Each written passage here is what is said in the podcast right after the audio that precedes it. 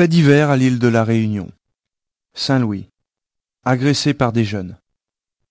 Un homme blessé d'une quarantaine d'années a été découvert par des automobilistes hier vers 18h45, gisant au bord de la quatre voies Saint-Louis-Saint-Pierre, à la hauteur de l'usine du Gol. Il aurait été agressé par une bande de jeunes et présentait une plaie au visage et une fracture à l'épaule.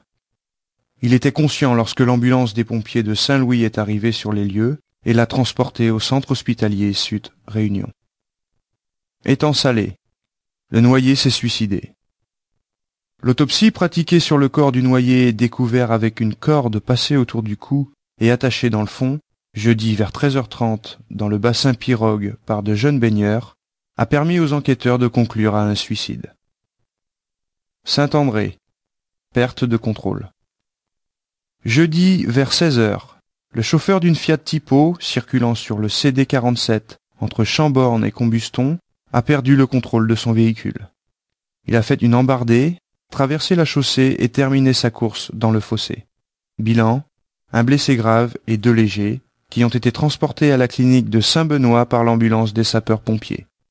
Le jeune conducteur roulait sans permis et sans assurance. Piton Saint-Leu.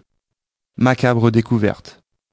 C'est dans un champ qu'a été découvert hier le cadavre d'un homme, chemin Gilbert Ibon, à Bois de Nefle.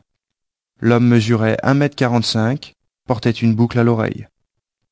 L'autopsie pratiquée hier a fait remonter le décès à trois semaines environ. Les recherches des gendarmes s'orientent vers le milieu des sans domicile fixe pour tenter de mettre un nom sur ce cadavre.